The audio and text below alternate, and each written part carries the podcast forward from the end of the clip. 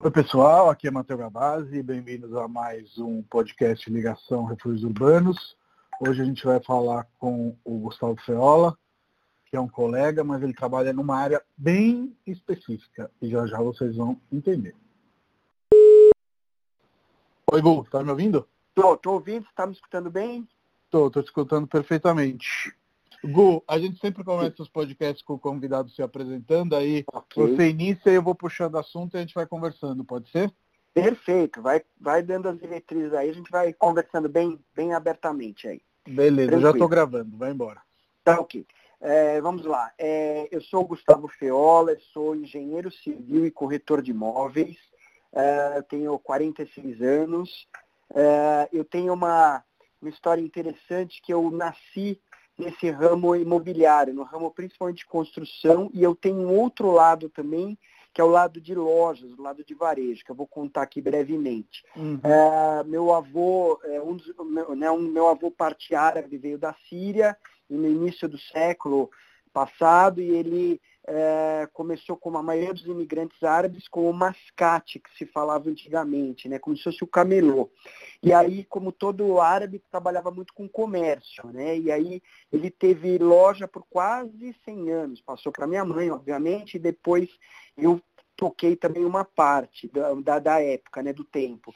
Então eu, eu brinco que metade da minha descendência é em loja, em balcão, que eu literalmente eu nasci em balcão, e a outra metade, o meu pai, que vem da descendência italiana, ele é, era engenheiro civil, ele já é falecido, ele era engenheiro civil, se formou na Poli, turma de 62, e ele montou, logo que ele se formou, montou uma construtora, que ele era de essência, ele era construtor, ele fazia muita obra para terceiros, obras residenciais, comerciais, industriais, ele fez mais de 500 obras no acervo técnico dele, obras relativamente grandes, fez umas obras históricas em São Paulo. E uhum. aí uhum. uh, ele teve construtora por quase 50 anos, praticamente uh, até quando ele começou a ter problema de saúde em 2006 para 2007, que depois ele acabou falecendo, ele teve Alzheimer, mas eu, tô, eu ficava na construtora também, eu trabalhei uma boa boa época na construtora. É, comecei praticamente moleque, que eu ia lá, ajudava na parte de administrativa e depois é, trabalhava com até, até na parte de orçamento, depois eu ia muito nos canteiros de obra com ele, então é, eu acompanhava literalmente o, o, chamado pé no barro, né? Eu ia mesmo nas uhum. obras. Então, é, eu uni o que? Essas duas partes, uma parte que é de construção é, e outra parte que é a parte de comércio e loja. Por que, que eu estou falando isso? Além, do, obviamente, de contar um pouquinho do meu histórico, é onde eu cheguei hoje que eu trabalho com a corretagem, né? A corretagem Sim. de terrenos, que a gente vai falar bastante aí para frente.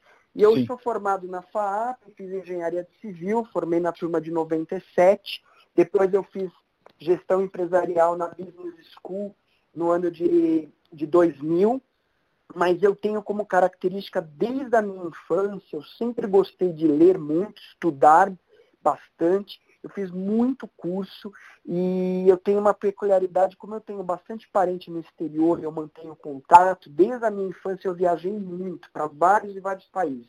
E aí eu uh, sempre procurei ser muito curioso, estudar línguas, então eu gosto de, né, de, de, de estudar línguas, eu falo outras línguas, e aí eu viajei muito. Então, sempre que eu viajo, eu procuro falar isso, que eu vou é, bastante assim com a cabeça aberta para entender as culturas e, e, ver o que está acontecendo no, nos outros mundos, né? No outro mundo. Sim, total. Parte. Eu te né? acompanho, inclusive, algumas viagens muito incríveis, mas vamos viajar por enquanto aqui pelo vamos. mundo de São Paulo. Com certeza. Uma das coisas que eu queria falar, que eu acho super legal dessa trajetória do seu pai, enfim, da construção, e o que te levou aí a, a, a depois traçar esse caminho na corretagem, né? Porque realmente toda essa premissa que você fez, eu acho que realmente é o seu background, você não teria chegado onde chegou sem toda essa história do seu pai, provavelmente nem teria se formado em engenheiro civil, enfim. Mas o que eu achava super interessante agora nesses últimos dias de quarentena no mundo inteiro, eu estava lendo que os drive-ins estão com tudo. É, e o seu pai é, construiu um dos drive-ins de São Paulo, né, que hoje não existe mais, mas queria começar com essa história, já que a gente começou com a história dele. Acho interessante Sim. falar desse drive-in. Na Penha era? Na Penha, na Marginal Tietê, ele chamava Alto Cine Chaparral. Ele tinha, ele foi um, um projeto que um, o proprietário do terreno na época, ele mexia com cinemas, meu pai fez várias obras de cinema, né? ele sempre era contratado para fazer essas obras, ele tinha uma carteira de clientes que na época eram clientes investidores, né, na época, e aí o cinema era, era, era obviamente o cinema que é, eram cinemas de rua, muitos, né? Uhum. E aí ele foi contratado para fazer nos início, no início dos anos 70 um chamado Alto Cine Chaparral. Qual é a característica principal? É, você assistiu o filme do carro, tinha uma lanchonete ao lado, aí o pessoal, é, obviamente você tinha aquele, tipo interfone do lado do carro, e aí você é, pediu lanche, as, é, né, as moças traziam os lanches, etc. E você assistiu o filme ao ar livre, dentro do carro. E a tela, a tela de concreto, ela era uma tela de concreto que ela tinha 240 metros quadrados de área de, de, de, filme. Então imagina, era uma, uma, obra que ele até ganhou prêmio na época no AMB. Eu não me lembro, é, uma dessas instituições aí, eu não sei se foi a instituição dos arquitetos que deu prêmio para ele, foi, um, foi super premiado na época porque era um, era um projeto que é, era super diferente. E aí durante praticamente os anos 70, até metade dos anos 80, mais ou menos, funcionou o Alto Cine Chaparral. Eu era pequeno, eu assisti lá o ET, assisti o, o Godzilla, assisti King Kong é, e, o, e o Guerra nas Estrelas, o primeiro. Eu era moleque, a gente assistia, né? Então, era uma obra que meu pai gostava muito de, de, de, de cuidar as obras assim, do começo ao fim, sabe? Então ele era bem construtor Sim. raiz mesmo. Eu acho que é bacana para quem tiver curiosidade ir olhar, tem imagens, porque a Sim. tela era redonda, né? E deve ter tido um desafio ali de engenharia, né? Para montar. Parece uma coisa simples fazer uma tela de 240 metros quadrados, mas só que não, né? É, é exatamente. Eu vou ver um cálculo aí de é, de engenharia, um cálculo de estrutura principalmente, porque envolve vento, envolve um monte de coisa, né? Uhum, é, mas assim, a, a, tela era, como eu te falei, era toda de concreto. Quem quiser ver na internet, digita no Google, né? Alto Cine Chaparral, que você vê é, imagens que tem. A gente tem várias imagens legais da época, né? Total. E aí, saindo da construtora, como foi essa passagem para o mercado imobiliário e depois especificamente para o mercado de terrenos? Conta um pouco aí. Vamos gente. lá. Então, em 2007, aproximadamente, o que, que, o que, que aconteceu? É, uh, meu pai começou a ter problema de saúde, etc. e tal, e aí uh, a construtora na época não era é, é, tecnológica como, é, como são hoje as coisas, né? Era tudo muito mais, dependia muito mais de, de, de pessoas até do que hoje. E aí o que acontece? Meu pai, é, ele foi é, tendo esse problema de saúde, foi reduzindo a marcha, como a gente fala, é, e aí ele, é, ele, eu achei melhor o que a gente realmente reduzindo a construtora, porque ele tocava muito a parte técnica, e eu era muito da parte comercial. E aí um dia, o que aconteceu? Eu conversei com, com um diretor de uma grande incorporadora, que era muito amigo da gente, presidente, na realidade, de uma grande incorporadora amigo da gente, e ele falou assim, poxa, Gustavo, por que, que você não trabalha com corretagem de terrenos? Porque o mercado de terrenos é um mercado muito deficitário. É, o pessoal manda assim muito de uma maneira amadora. Quer comprar esse, quer comprar esse terreno, sai tanto, tal. O pessoal não faz um trabalho tão profissional, tão é, focado nesta área. E aí eu falei, poxa, olha, eu adoro trabalhar na área comercial, adoro, tenho uma cabeça mais de incorporador, é, tenho uma cabeça comercial, por que, que de repente eu não equilibro? Eu vou pro, pro lado do meio, né? Na realidade, por que, que eu não vou tentar negociar esses terrenos? E aí começou, começou a, a minha vida profissional em corretagem começou aí. Eu recebi uma, uma luz aí de um, de um amigo da gente, né, amigo do meu pai, e aí uhum. Eh, eu comecei a trabalhar. E daí eu montei em 2007 para 2008 uma empresa que chama Gustavo Feola Negócios Imobiliários. Montei essa empresa só para trabalhar com áreas, especificamente com áreas. Então eu não faço locação, não faço venda de apartamento, não faço é só venda de áreas. E aí o que aconteceu? Eu comecei a me especializar principalmente em áreas de incorporação. Claro uhum. que a gente já negociou várias áreas de logística, áreas de varejo, mas o meu grande foco são áreas de incorporação. E graças a Deus, desde 2008 para cá, a gente já fez muitos negócios e estamos aí no mercado. Ô Gu, vamos só para quem eventualmente for mais leigo e estiver ouvindo, explicar Perfeito. um pouquinho mais o que, que são áreas de, de incorporação, que para mim é muito claro, porque eu trabalho no mercado, mas eventualmente a gente pode ter aí um ouvinte que está se aproximando agora.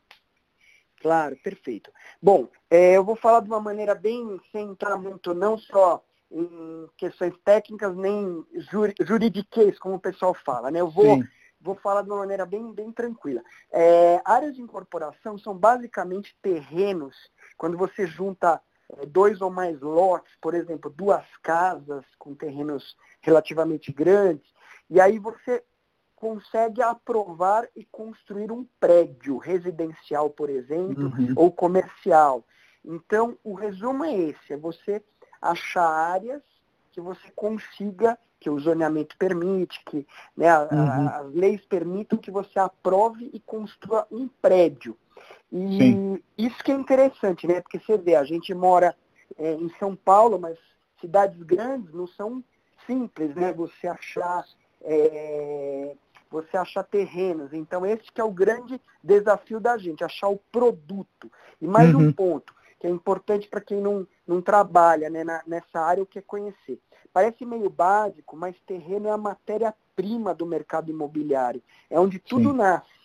Ali é onde nasce o, o, a, o produto final. Né? Então, quem trabalha com terceiros, venda de apartamentos né, de, de outros, ou é, tudo nasce no terreno. Então ali é a matéria-prima. Total. É, eu acho que uma coisa legal desse trabalho é realmente é, essa questão de como o corretor de terrenos ele encontra diversos terrenos, né, e incorpora em um só para que aquilo vire um prédio claramente as leis permitindo, né? Mas queria te Exato. perguntar um pouquinho do, do seu primeiro negócio e essa pergunta tá. tem um viés é, de fazer quem está nos seguindo, eu acho que vai ter bastante colega interessado no tema, entender que o trabalho com terrenos não é igual ao trabalho com terceiros, nem igual ao trabalho de lançamentos imobiliários, onde as unidades é, é, têm um tempo de venda muito mais breve, né? E de compra também, do que um terreno que acaba levando mais tempo. Eu acho que na resposta você vai explicar por que desse seu primeiro negócio e a seguir também, né? Sim, com certeza. É, então, em 2007 para 2008, é, quando eu comecei a trabalhar com área, é, eu logo tirei o crédito, comecei, na realidade, fazendo o, o by the book, né? Eu fui, tirei o Cresce, né? Que é o, é o, é o registro que você tem oficial para você virar corretor, né? corretor né? Sim. E aí, isso, aí eu tirei o Cresce. E o que aconteceu? Meu primeiro terreno, foi um terreno que eu vendi para a construtora e incorporadora Diálogo, lá na Zona Leste. Era um terreno de quase 7 mil metros quadrados. Uhum. E foi meu primeiro negócio. Assim, eu já comecei com um pé super direito, um baita de um, de um negócio é, grande, né, para quem está começando com área. Então era um terreno que ele tinha problemas jurídicos, problemas, alguns probleminhas de dívida, etc. e tal. E aí a gente achou uma incorporadora que quis comprar aquele terreno, obviamente pela localização, pelo perfil. Foi um sucesso de vendas, eles aprovaram lá dois prédios, era um terreno grande, né, 7 mil metros quadrados, para São Paulo é um terreno grande. E eu comecei aí, então eu ia com pastinha, sabe? Eu ia, até hoje ainda eu tenho agenda que eu anoto várias coisas como se fosse uma pauta assim, de reunião. E eu, eu ia com, com pastinha e, e eu anotava tudo, assim, bem, bem cartesiano, né? E depois, com, com o tempo, óbvio, a gente fica mais com jogo de cintura comercial, a gente vai entendendo mais, vai entendendo de questões jurídicas. Então, o que é importante para trabalhar com área, principalmente área de incorporação, você precisa ter é, conhecimento de algumas coisas. Não adianta simplesmente saber negociar ou saber valores. Não. Tem uhum. muitos momentos do, do negócio que você vai precisar entender de contratos de locação, se o contrato, como é que está o contrato de locação, você vai ter que entender de parte ambiental, muitas vezes o terreno, como é esse da terreno que a gente vendeu para diálogo, lá na, na Vila Carrão, ele era uma indústria. Então, você tem N situações, você tem que ver laude, tem que ver CETESB, se tem contaminação, se não tem. Então, Sim. é isso que é importante. A pessoa tem que entender que é um processo relativamente demorado. Para quê? Para ter a segurança jurídica de que o negócio vai sair. Então, o corretor que trabalha com área, principalmente área de incorporação, tem que ter essa ciência. É, o negócio é demorado, não é simplesmente apresentar uma proposta e tchau, não é assim. Você tem que trabalhar muito, tem que ter muitos, muitas informações para equilibrar os lados também, tem que ter bom senso. Aí você às vezes pega, às vezes, um advogado que às vezes da parte de lá, que ele não é um advogado da área imobiliária, então ele tem um pouco mais de dificuldade de entender algumas coisas, como as cláusulas resolutivas, que são Sim. algumas cláusulas que podem fazer o negócio não andar para frente, né? Então, tem, é, você tem que ter muito esse conhecimento e muita paciência, Matheus. O que eu falo Sim. é que o corretor que trabalha com áreas ou negócios grandes, tem que tomar um remedinho todo dia que chama tolerato de paciência. Se ele não tomar, não adianta. Não adianta falar de, muitas vezes quem é corretor fala, ah, e comissão, e comissão. Não, calma. O negócio tem que ser bom e, é, ele tem que parar em pé para todo mundo ficar feliz. É mais ou menos esse que é o resumo. Sim. E uma das coisas que eu acho bacanas, né, sempre, sempre se fala em São Paulo que tem pouco terreno, que é difícil incorporar, especialmente em bairros nobres, e aí, por mais que você tenha feito esse primeiro negócio na Zona Leste, como você falou, e outros também, é, nesse sentido, você é um caçador de terrenos em, em bairros nobres também, né? E acho que nesse sentido, pequenas áreas, né, áreas menores, é, em regiões mais centrais, são realmente mais desafiadoras. Como você atua nesse sentido? Exatamente, Matheus. É assim, é, cada vez mais você está tá tendo dificuldade principalmente mais jovens, a geração mais jovem, eles estão com essa cabeça. A gente tem observado, eu que conheço vários da geração mais antiga e da geração mais nova. Eles estão com essa cabeça de dar aquele carinho a mais, sabe? Não só de projeto, mas o, o conforto geral é, para todos do negócio, né? Sim, sim, total. Eu tenho o conforto observado... entre aspas aí, né? O conforto geral mesmo, né? Sim, sim. Eu tenho observado muito essa mudança de como os projetos eles têm se tornado é, de mais qualidade, né, em todos os níveis, não são mais só as ideias árvores que estão fazendo projetos de qualidade, como você bem citou, o, o André, que gravou um podcast aqui com a gente da Bem Viver, o Rafa Rossi, com o qual você trabalha também bastante, e enfim, tá, tá, tá sendo sempre mais.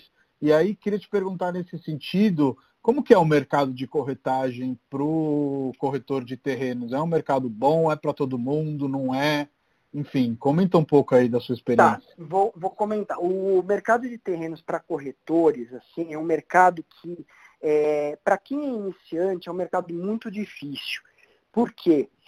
É, você negociar áreas, você precisa ter uma bagagem boa de é, de experiência técnica, experiência comercial, você tem que ter é, uma bagagem principalmente de questões jurídicas, que muitas vezes é, não é a questão só do valor ou do negócio, é a questão que você sabendo alguns detalhes jurídicos, você ajuda a resolver o negócio. Uhum. E quantas vezes que eu já saí de soluções assim que eu já tinha vivenciado em outros casos, que eu propus em outros que deu certo. Então, assim, a experiência, a bagagem vai fazendo a gente, é, obviamente, pegar é, voos, né, é, horas de voo. Então, uhum. o que acontece? É, eu recomendo para quem está começando na área, os corretores que estão começando, é, se associarem, fazer parceria com algum corretor que já tenha vivência na área tá, de terrenos. Uhum. Porque se ele se ele não tiver essa, essa vivência, essa parceria, ele pode é, comer bola em alguns momentos. Então, o incorporador ele exige muito de quem trabalha com a corretagem de terrenos. Tá? Eu volto a repetir, o incorporador ele exige bastante da gente que trabalha com área, corretagem de área, que ele quer saber tudo mais um pouco, ele quer que a gente resolva, conversa com A, com B, com C. E, e, é desgastante, é um trabalho lento, é um trabalho que às vezes a gente demora um ano, um ano e meio para fechar uma área. Sim. Né? E às vezes um terreno até pequeno, eu, é, a gente às vezes demora um ano, um ano e meio. Então, o corretor iniciante precisa se associar com um corretor mais experiente para ele pegar cancha, experiência Além do que, Matheus, tem a questão financeira. Como é, é, um corretor iniciante, eu, passo, né, eu penso a ideia que geralmente ele tem menos receita do que um corretor talvez mais é, experiente. Então ele precisa ter um caixa para suportar um ano, suportar é, mais tempo, né? É, não adianta ele sair aí achando que em um mês ele vai ganhar é, comissão, né? Sim. Isso não acontece nem no, no mercado de terceiros ou de lançamentos, que é um mercado teoricamente mais fácil, e acredito que em nenhuma profissão. Inicialmente você ganha experiência e depois você ganha dinheiro. Não tem muito como inverter a ordem dos fatores, na minha opinião. E quando ela é invertida, é sorte. Não quero ser muito generalista aqui, mas é, acho difícil uma pessoa ter sucesso numa área que ela desconhece e uma área com muita responsabilidade, né? Seja no caso de uma corretagem mais padrão, e seja no caso de uma corretagem de terrenos onde o erro pode custar muito caro para os clientes, né? Com certeza, com certeza. Mas assim, é um mercado gostoso, é muito gostoso, é prazeroso você trabalhar com área, você conhece muita gente, gente de um nível é, de todo tipo, todo tipo de pessoa, você conhece, é, é né, você aumenta teu raio de networking, que os corretores cobram muito isso, né? É, é legal, você faz negócio com, com outro, você conhece pessoas né, poderosas, pessoas mu com muito poder aquisitivo. E também, por outro lado, você conhece muitas pessoas que é, às vezes elas não têm é, o poder aquisitivo do que às vezes um dono de banco, por exemplo, mas é uma pessoa que vai te agregar muito na vida, vai te ensinar o que, que ela vivenciou. É, é você vê o prazer que eu tenho de fechar, às vezes, uma, um, um terreno, uma, uma casa que às vezes a gente vende né, para virar um terreno, às vezes uma uma família que às vezes é, ela quer mudar para um outro lugar, ela quer. Quantas vezes, Matheus, às vezes tem briga de, de herdeiros, briga de, de, de, pessoas que às vezes você fala, putz, isso aqui vai dar até um, um conforto para a família, porque eles vivem tudo juntos na mesma casa, quebram o pau, e às vezes você vendendo aquele terreno, cada um vai para o seu canto, vai dar uma acalmada até na vida. É uma coisa até difícil de falar, mas acontece até isso. Sim. É, uma coisa que eu acho muito legal do seu trabalho, que é totalmente em linha com o nosso, e é legal para quem eventualmente está começando e ainda não se ligou nisso na profissão, é, antes de mais nada, você tem que ser um especialista em pessoas. Depois, se você for vender terrenos, se for vender casas, se for vender apartamentos, lançamentos, seja o que você for intermediar, e a nossa figura é muito importante por isso também que você acabou de comentar, de fazer realmente essa junção das pontas, que às vezes não é simples, você tem que ser um especialista em pessoas. E eu conversei várias vezes com você, a gente já é amigo para além de colega, Sim. e você tem esse tato. Uma das histórias que eu acho mais bacanas, inclusive aproveitando aqui para falar do seu livro, que é o Vendendo Terrenos e Colecionando Histórias, que é muito bacana. É, uma das histórias mais bacanas foi aquela daquele senhor que não queria de jeito nenhum falar com você, mas ele gostava de carros antigos. Fala um pouco dessa história. Exato, isso. É, aconteceu na, na zona, zona sul de São Paulo, um terreno que a gente estava negociando para uma incorporadora grande, e aí ele era o terreno bem do meio, a gente já tinha fechado os da direita, os da esquerda, tinha praticamente aí o terreno dele no meio. Só que o terreno dele era super importante, porque além de ter 600, 700 metros, que para São Paulo, uma área em São Paulo é uma área grande de terreno, se você juntar mais dois, três, você já faz mil, mil e poucos metros, né? E aí a gente estava formando praticamente 2.500 metros de terreno. E ele era uma pessoa muito difícil, ele era um camarada que ele, ele não gostava muito de, de até conversar com as, com as nossas corretoras na época, ele preferia falar com, com o homem da empresa tal. E aí eu é, foi quase, a gente demorou quase seis meses para entrar na casa dele eh, para seis meses para conseguir entrar na casa dele, porque ele ficava até de braço cruzado, assim, super tenso, não deixava de jeito nenhum, não falava que não ia vender por nada, que nasceu lá, que ia morrer lá. E aí a gente um dia, é, ele ouvia ele abrindo a, a, a, porta assim da garagem dele, eu vi um fusquinho antigo, super bonitinho, laranja tal. E eu falei, putz, ele gosta de carro antigo, deve ser o primeiro, o carro que ele comprou e tem até hoje, né? Quando ele comprou zero tal. E eu comecei Sim. a quebrar o clima e falei, e eu o que, que acontece? Na época eu tinha um Fiat 147 amarelo de colecionador. E aí eu falei, esse domingo eu vou com o meu Fiat, vou parar na frente da casa dele e vou ver se ele quebra o clima para conversar comigo. Não deu outra. Eu fui com o Fiat, parei na frente da casa dele. É, ele viu, obviamente, que era minha pessoa tal, veio conversar, daí ele até desarmou assim as mãos, assim, ele, tava, ele vivia com o braço cruzado. E aí ele falou, eu tive um Fiat, ele falou assim para mim. Quando ele falou aquilo, já começou a quebrar o clima. E aí, resumindo a história, a gente falou de carro antigo tal. É, ele começou a falar de uma outra maneira comigo, começou a falar com, com mais, diríamos assim, mais carinho, e aí ele falou, olha, eu até vendo, mas eu preciso achar uma outra casa. Tal. Quando ele falou aquilo, eu falei, ah, a venda está feita, já é só a gente acalmar e ir com jeito, que não adianta você forçar. A negociar terreno, às vezes não adianta você forçar o vendedor, às vezes ele não está no time. Os vizinhos Sim. estão e aquele lá não está. Então você tem que saber equilibrar isso, usar, que nem temperar uma salada, né? Tem que usar temperança, não adianta colocar só um, né, um ingrediente, tem que saber equilibrar, né? Total, e aí, total. E aí eu, depois de um tempinho, eu consegui é, fazer com que ele aceitasse a proposta. Aí depois eles até no dia da escritura foram todos é, assinar, tal. Eu estava com medo no dia da escritura porque eles eram muito, muito enraizados naquela casa. Mas uhum. depois deu tudo certo, graças a Deus. E Gu, uma das coisas que, que essa sua fala é, sublinha, uma coisa muito importante, são as tempísticas, né? Porque no caso de, um, de uma incorporação, você tem que coordenar famílias diferentes, pessoas diferentes para fazer tudo acabar indo no mesmo caminho e andando. Antigamente, é, me parecia que os, os, incorporadores eles tinham mais vontade, eventualmente, até de comprar uma casa ou outra, bloquear um terreno e depois, aos poucos, seguir com as outras negociações. Mas nos últimos tempos, pelo que eu ando vendo, realmente tem que todo mundo entrar numa e a coisa andar. Como que é, é, é essa sinfonia aí, você como maestro, para organizar todas essas pessoas para que tudo siga até o dia da assinatura?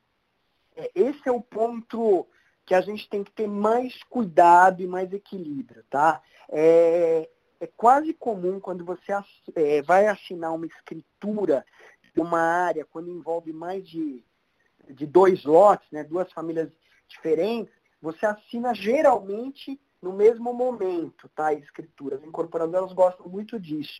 Então, muitas vezes você tem que assinar, como a gente assinou, por exemplo, o empreendimento lá, o Forma Itaim, que é da, do, do, Rafael Rossi, da UMA, da GR, do Guilherme Rossi, do Eduardo uhum. Rossi, né, que eles fizeram esse empreendimento que é um case aqui em São Paulo, de, de altíssimo padrão lá no Itaim. É, a gente, o que, que a gente fez? Era um, é, a gente fechou 10 lotes, 10 imóveis ao mesmo tempo, né? E aí é, as assinaturas da escritura foram todas ao mesmo tempo. E a gente pegou várias salas separadas, né, separadas, assinamos assim várias salas separadas, tudo ao mesmo tempo, e é, um pessoal em outro imóvel, num outro escritório de advocacia, porque eles não se batiam muito, sabe? Alguns vizinhos que não se bicavam muito. Então você tem que ter esse, esse cheiro, né?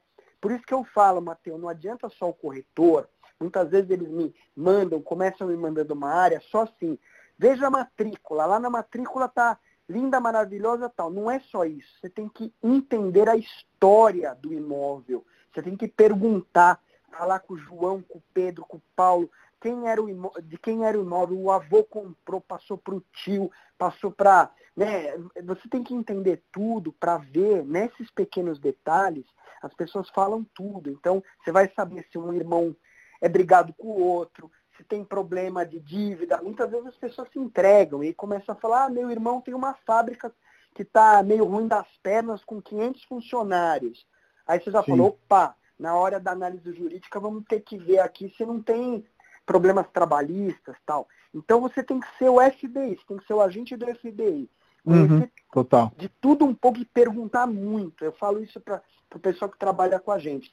Falo, você tem que perguntar bastante, ser investigador, porque aí você vai amarrando e vai entendendo tudo. E aí, terminando a tua uhum. pergunta, a gente assinou, por exemplo, esses 10 lotes, tudo ao mesmo tempo, como a gente já fez em vários outros casos. Eu tive um caso mais sério que a filha, lá na Moca, a filha tinha processo contra a mãe e a outra irmã.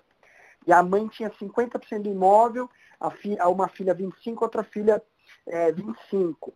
E aí a gente teve que ter muito cuidado para fazer essa assinatura, porque é, dependia dela. É, toda a área dependia deles, que eles também eram o lote do meio. Geralmente é assim, é o lote do meio do terreno é o que é o mais difícil. Geralmente é assim. Sim. Né? E depois nós conseguimos assinar, mas se a gente não tivesse ali cuidado para colocar as pessoas certas na sala, então uma filha assinou numa sala, a mãe e outra filha na outra sala. E assim, sem ter contato, sabe? A gente falou pouco no dia da assinatura. E é uma situação chata, porque você sabe, ser humano é ser humano, não, é to... uhum. não são todas as famílias que são é, né, pai, mãe bonitinho, filha, filha, etc. Não é assim, né? Então, o ser humano é ser humano, cada um é um e a gente não sabe o que vem pela frente. Total. E acho que nesse ponto que você falou de ser investigativo e tudo mais, é super importante porque nós, como intermediários e como agentes aí de liquidez na corretagem, a gente acaba podendo nortear esses pontos e aí, junto com os nossos parceiros jurídicos, advogados experientes na área, resolvê-los, né? Se a gente não tiver consciência disso, vai ser difícil e se esse problema aparecer lá na frente, pode se tornar um deal breaker, quando na verdade muitas vezes dá para resolver, inclusive o comprador pode virar uma parte da solução, enfim, eu achei essa parte que você comentou super importante. E uma coisa também que, que eu queria te perguntar é claro. que muitas vezes é, é, essas pessoas que se fazem mais de difíceis, às vezes com razão, às vezes por afeto, às vezes por estratégia, é, nem sempre se dão bem, né? Tem uma metódica aí que eu acho que é errada de achar que se eu ficar por último eu vou ter um preço melhor e vou conseguir um melhor negócio. E eu vejo duas possíveis situações. Primeiro, pode ser que não, pode ser que no final a incorporadora fale, olha, se você agora quiser entrar no negócio é isso, e pode ser que você fique fora do negócio, né? Tenho vários exemplos aí de terrenos que a incorporadora atacou lá um paisagismo e deixou uma tripinha ali, é ruim, é feio, não é o ideal, mas é a realidade, né? É, é Matheus, é assim, é, negociar a área e é muita estratégia, tá? Você tem que é, entender o que está acontecendo em todo, todo o entorno, né? E tem que entender também o teu cliente incorporador ou investidor ou construtora, entender qual o apetite dele. Se no, no estudo que ele está fazendo, se são mil metros, se são dois mil metros, se ele quer três mil metros quadrados, e nada é certinho, não existe quadras em São Paulo é, certinho, como por exemplo, você vai para Buenos Aires, que a maioria é tudo, tudo certinho, é retangular. Aqui em São Paulo, não, né? Aqui em São Paulo você tem quadras de todos os tipos, e lotes de todos os tipos também. Então o que acontece? Quando a gente pega um terreno para trabalhar, que a gente fala um terreno para trabalhar, eu sempre peço para entender, eu quero ver a quadra fiscal para poder entender o que, que a gente pode ali desenvolver. E muitas vezes é, o terreno fica irregular. Você não consegue um terreno quadradinho, bonitinho ou retangular. Você tem que é, né, fazer milagre para tentar implantar o prédio em, num L. Num... Então, o que acontece? É, esse é o segredo. Quando você está negociando uma área do lado do incorporador construtor, ele está vendo se aquele lote é crucial ou não para o negócio.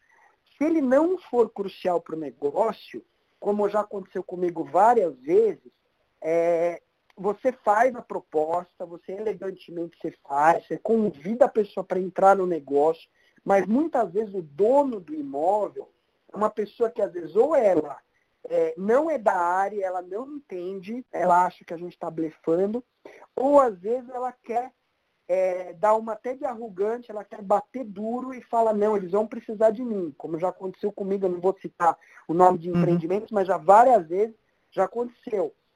E aí o que acontece? Ela fica de fora, Matheus, ela fica mesmo de fora. Por isso que eu recomendo, quem é dono de terreno, de casas ou imóveis, que sejam ao lado de um, de um possível é, prédio né, que o pessoal de incorporadora está começando a negociar, é, seja né, o mais é, assim aberto possível, falar, ah, eu quero entender o que está acontecendo, eu quero.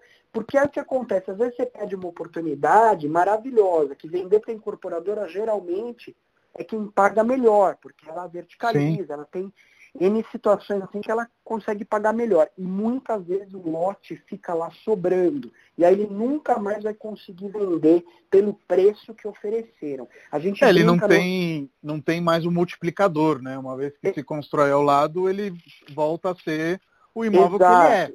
A exato, casa, exato. a loja, etc., ele vai valer pelo aquilo que ele é, mas ele não vai ser mais é é, é, aquele gente, gente valor tem... de terreno proporcional, né? Exatamente. A gente tem um terreno em Pinheiros que a gente negociou que já tinha um prédio, um condomínio de prédios grandes de um lado e a gente fechando a esquina é, com outra empresa, né? E aí o que aconteceu? A senhora do meio, ela tem um, tem um comércio lá, ela não quis vender, a gente ofereceu até os 45 do segundo tempo, ela não quis, falou, eu vou continuar com a minha renda aqui, meu, meu aluguel. A gente respeitou, óbvio, né? claro, né? Só que claro. ela, se você vê hoje, ela virou cinzeiro do, dos dois prédios, porque é, a gente brinca, né, que virou cinzeiro, porque o pessoal, né, por má educação, etc, tal, às vezes joga coisa. Então, assim, é, ela ficou ali perdida e nunca mais vai vender pra, pra, no, no preço que poderia ser pago. Sim. Esse ano, Gu, a gente teve uma reportagem da Veja, que com certeza você acompanhou, da Veja São Paulo, sobre as incorporadoras que, enfim, passaram por maus períodos nesses últimos tempos, acho que uma questão do país como um todo, mas especialmente quando o vendedor é, aceita a permuta, ele acaba ficando refém dessas situações. Como vocês têm trabalhado a questão de permuta, enfim, desses negócios mais criativos? É, eu acho que sempre o corretor ou quem está trabalhando aí no meio tem que é, conhecer bem quem é o seu cliente, tá? Quem é seu cliente comprador. Uhum. É, por quê? É, muitas vezes, principalmente o corretor que está trabalhando no início na área de terrenos, ele às vezes se ilude achando que todo mundo que é incorporador, investidor, construtor, tem o mesmo estilo. E não é. Às vezes, cada um tem um estilo de trabalho e, principalmente, você precisa entender é, o que, que ele dá de retorno, não um retorno financeiro, mas um retorno assim, técnico, se a obra dele é uma obra boa, se ele é um cara que né, um, é um, um cliente, né, comprador no caso, é um cliente que entrega os seus prédios no prazo, se ele não tem reclamações, se tudo ali é harmônico, vamos dizer assim, tá? E aí, é, muitos. Então, eu, eu costumo falar o seguinte: a gente precisa conhecer bem o nosso cliente comprador, no caso, incorporadores, construtores. E eu, basicamente, os que eu trabalho, graças a Deus, eles têm pouquíssimos problemas em relação a isso. Porque eles são muito transparentes desde o início, fazem o contrato equilibrado para as partes, deixam as garantias muito, é, muito bem claras e aí é, minimiza os riscos do vendedor, do permutante, por exemplo. Então eu costumo dizer que é sempre bom, agora olhando o lado do permutante, o lado do terrenista, uhum. como a gente fala, é Sim. importante ele visitar obras, verificar questões realmente se a construtora ela tem ações, não tem ações, e procurar conversar com alguns terrenistas que já fizeram negócio com eles por indicação, porque aí eles vão falar, olha, eu recebi minhas unidades certinhas, eu ganhei dinheiro, eu valorizei. E é muito comum. Eu, graças a Deus, a maioria dos meus clientes que são terrenistas, eles, eles tiveram bom resultado. Sim, sim. E uma das coisas que eu me pergunto é sobre o seu olhar, em que sentido? Eu tenho um olhar de corretor que eu ando pela rua, eu olho os prédios, já vejo ali, ah, tem duas janelas assim, então são dois dormitórios, então não sei o que, não sei o que. Imagino que você tem um olhar aí para terrenos, né? Que você já ande com aquele olhar de Robocop, entre aspas, né? Exato. De, de andar e ver, putz, aqui poderia dar certo uma coisa, outra, e que inclusive você deva, às vezes, fazer até uma abordagem sincera e transparente com quem está lá no momento que você está passando, de falar, você se interessaria um dia, quem sabe, em estudar eventualmente a possibilidade de ver se a gente faz uma incorporação? Como, como que é esse olhar aí do corretor de terrenos? Exato, é a mesma coisa. A gente anda e você sabe, você está no dia de sábado e domingo, a gente que trabalha corretagem não tem horário, né? É, uhum. Sábado, domingo, hora que for. Então, assim, eu ando muito, eu gosto muito de andar a pé quando eu vou visitar algumas áreas que eu estou prospectando, que eu acho que a pé a gente tem outra percepção do que andar de carro. O Google, Total. por exemplo, é ótimo, é maravilhoso, ajuda a otimizar tempo, mas tem que visitar sim o terreno. Quando você põe o pé no, no, no terreno, no entorno, você sente, é, é, outra energia que você sente. Aí você começa a ver se alaga, se não alaga, se tem feira, se não tem. Você vê é, é, né, movimento de carros, metrô, distância, shoppings, aí você percebe de uma maneira um pouco mais real, né? Então Sim. eu faço isso, eu ando bastante, eu observo muitas casas velhas, antigas, é, eu observo às vezes casas que estão com placa de aluga-se é, ou vende-se. Quando tem uma placa de aluga-se, já é, a gente já parte da ideia que aquele proprietário é uma pessoa que gosta de renda. Então por que, que a gente não pode propor ele aumentar a renda dele com um novo imóvel, é, né, modernizando ele renovando o patrimônio, eu sempre falo isso, a pessoa está renovando o patrimônio. Então ali já é um indício que a gente consegue uma negociação. Aí você pega do lado uma casinha velha, que de repente você vai oferecer o X vezes quanto vale. É, aí pega a outra do lado. Aí você começa a formatar a área. É assim que começa. Ou uhum. você captando na raça, ou muitas vezes corretores ou donos de imóveis nos procuram falando, olha, tem esses essas quatro casas aqui são amigos minhas, amigos meus querem vender, ou é, eu estou sabendo que essas casas estão sendo abordadas por, por uma incorporadora, você acha que tem alguma outra que pode concorrer com essa tal? Geralmente é assim que, que a gente trabalha. Sim. E uma das coisas que eu mais gosto do seu trabalho, sem babar ovo, porque eu estou falando com você, é realmente admiração, é, é, a sua abordagem é, aberta, sincera, é, muitas vezes quando a gente fala de incorporação aparece essa imagem predatória, né? De uma cidade sendo destruída e o corretor eventualmente querendo se aproveitar e nananana. E é claro que, como em todos os mercados, tem profissionais bons e tem profissionais ruins, é, não, não é isso, mas eu vejo que você traz uma verdade, que é uma verdade que a gente traz na Refúgios Urbanos também, que dá sim para fazer negócio com calma, dá sim para fazer negócio com todo mundo sorridente, com todo mundo saindo satisfeito. Você quer falar um pouco dessa sua abordagem, que é com, muito particular e muito com, legal? Com certeza, né? é particular e é muito parecida com a, com a linha que vocês trabalham aí também. É assim, eu acho que é, a gente tem que ser, primeiro que, é, o, que é, a, é a, a, pessoa em si, antes de ser corretor, eu acho que a pessoa tem que ser transparente é, na vida e tem que ser é, né, muito honesto nos seus princípios e na sua, na sua conversa e no seu dia a dia. É assim, não tem bom é... profissional sem boa pessoa, né? Exatamente, exatamente. E assim, eu nunca, vou te falar, nunca, é, nunca gostei, desde o meu começo de atividade com corretagem, eu nunca gostei de trabalhar com corretores ou pessoas que chegam perto e falam assim, olha, eu tenho um negócio aí que dá, dá mó rolo, sabe? Quando a pessoa começa a falar assim, isso aqui, isso aqui o proprietário aceita rolo, o outro. Eu já eu falei, olha, nem me traz porque eu não trabalho com rolo, eu já corto. Sim.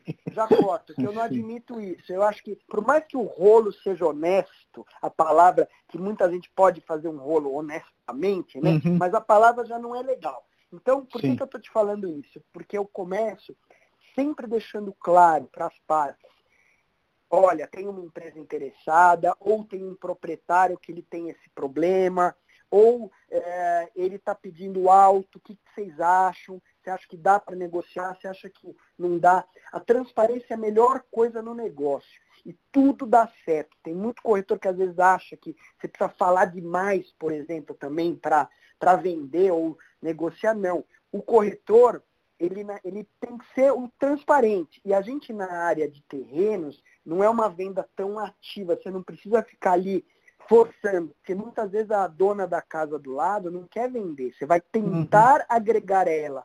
Então você tem que ter elegância.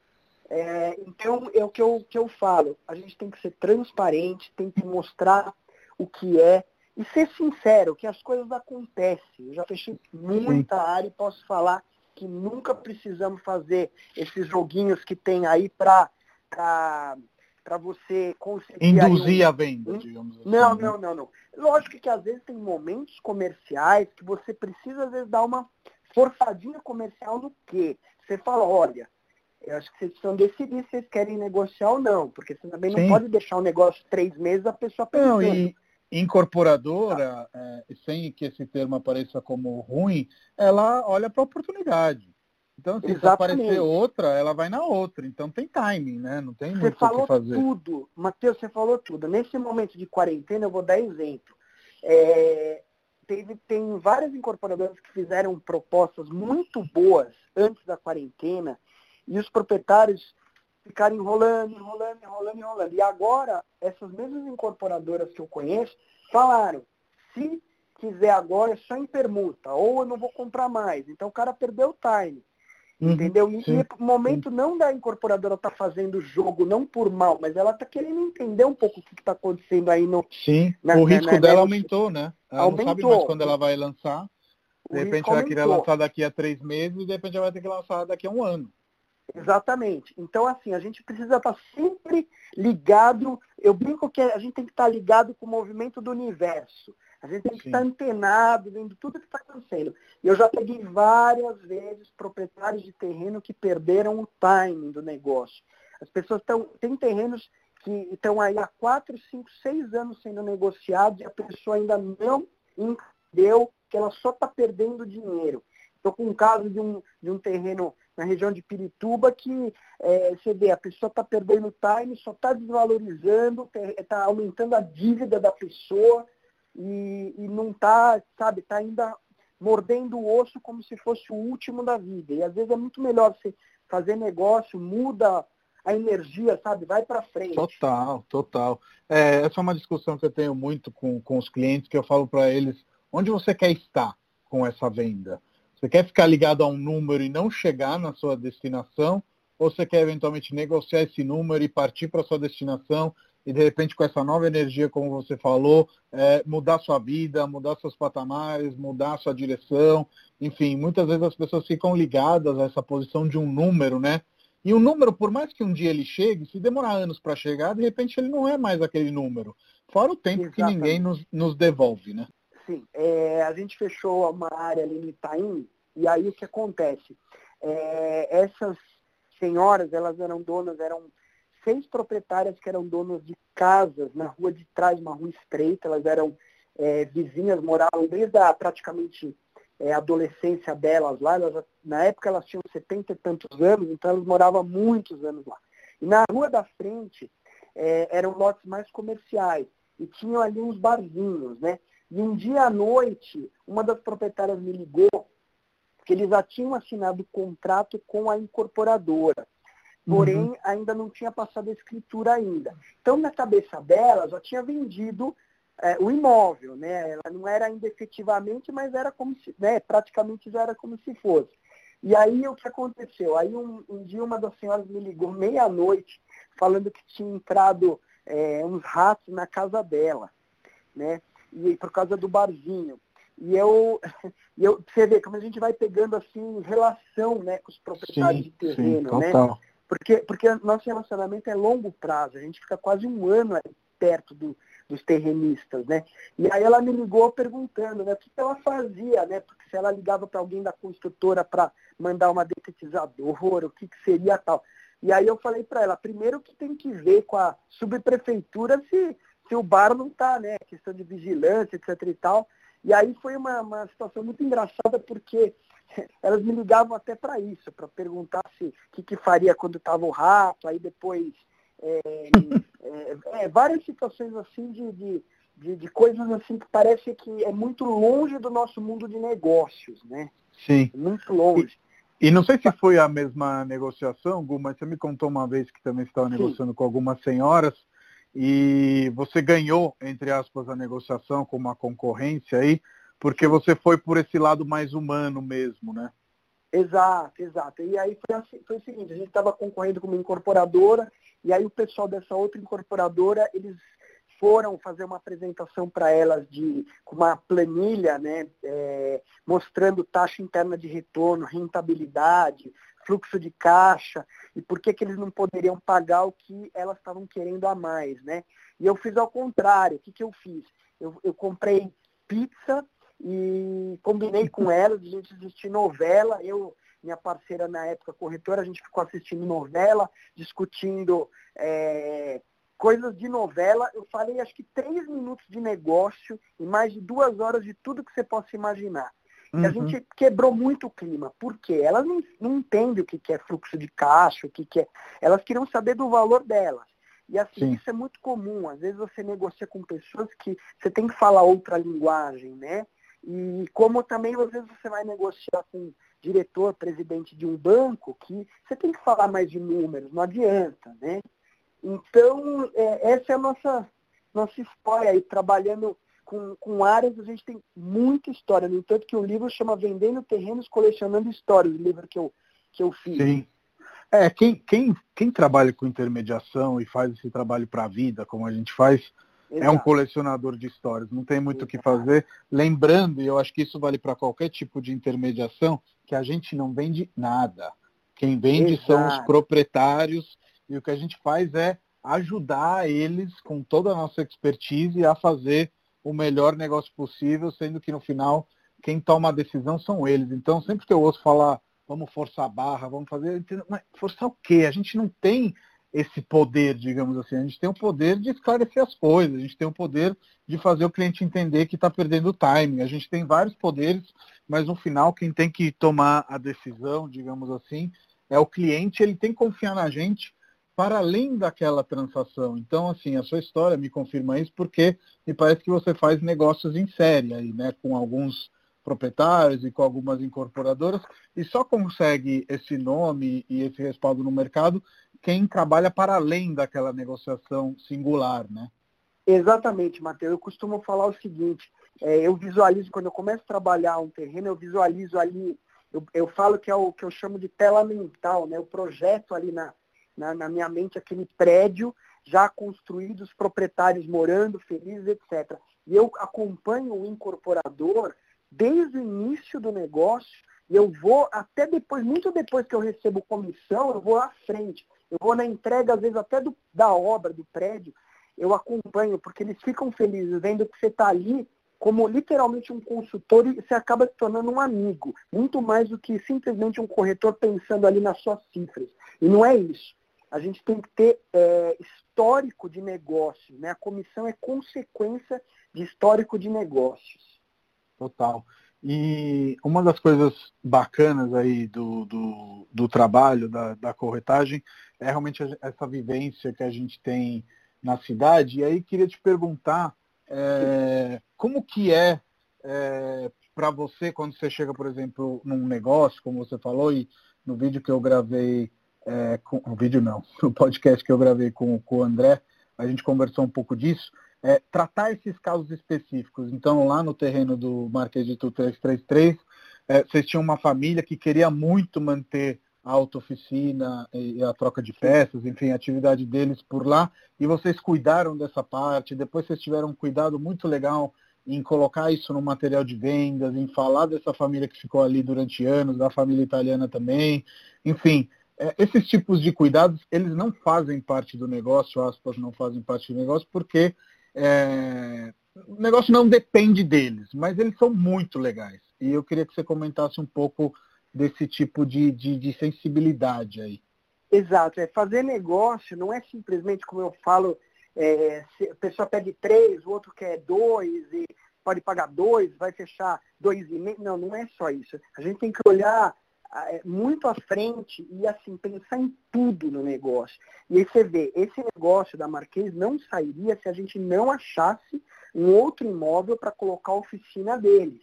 Não uhum. existe, uhum. por mais que você. E era super, e foi super difícil, porque eles queriam oficina praticamente a dois quarteirões de onde eles estavam, para não perder a clientela é, que, que já tinha ali, né? De muitos anos. Então foi muito difícil a gente achar. Então foi muito tenso, porque você já tinha tudo fechado, só que faltava o quê? Um lugar para a gente colo colocá-los, né?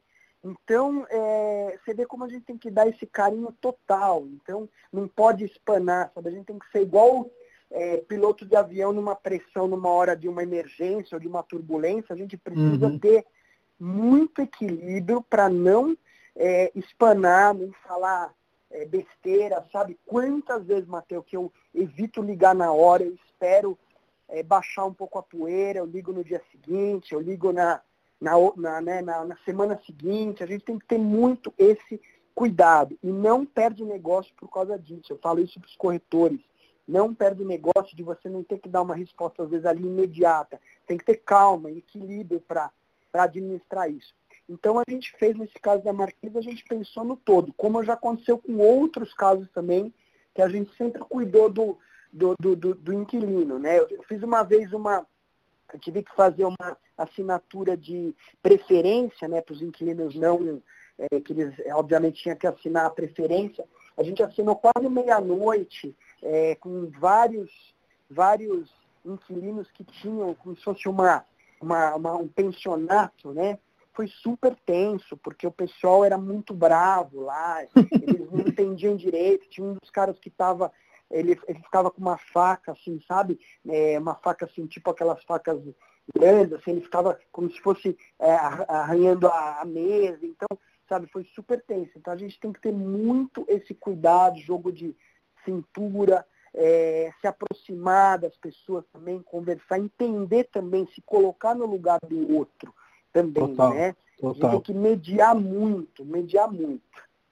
Aí, corretagem de imóveis, profissão de risco, hein? Gustavo Total. no limite.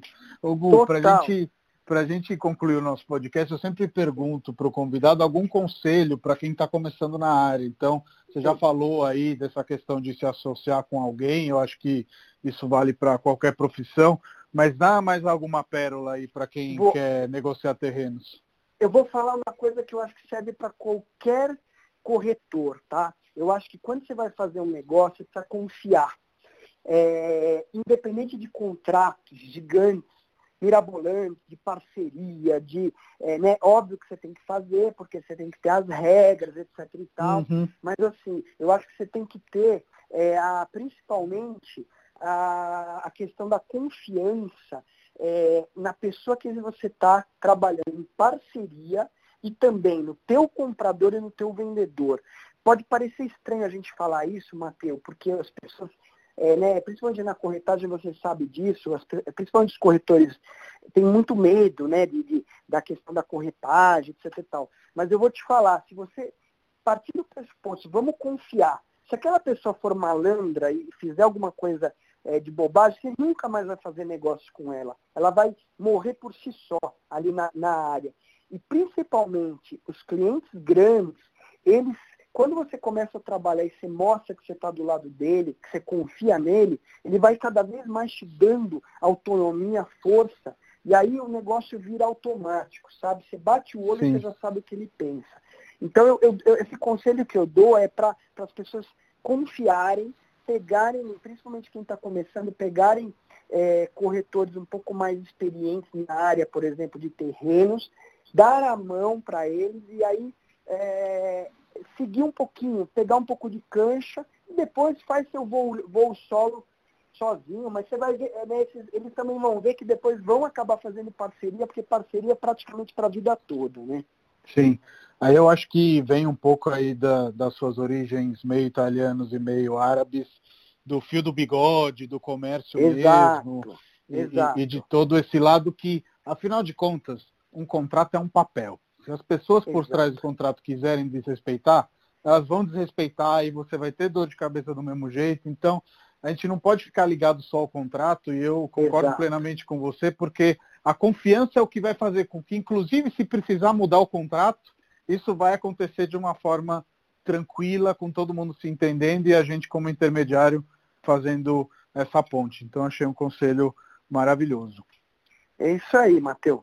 Bom, muito obrigado pelo, pelo, eu que papo. agradeço, eu que agradeço, foi muito bom e quem precisar aí, a gente está à disposição aí para a gente falar a hora que for.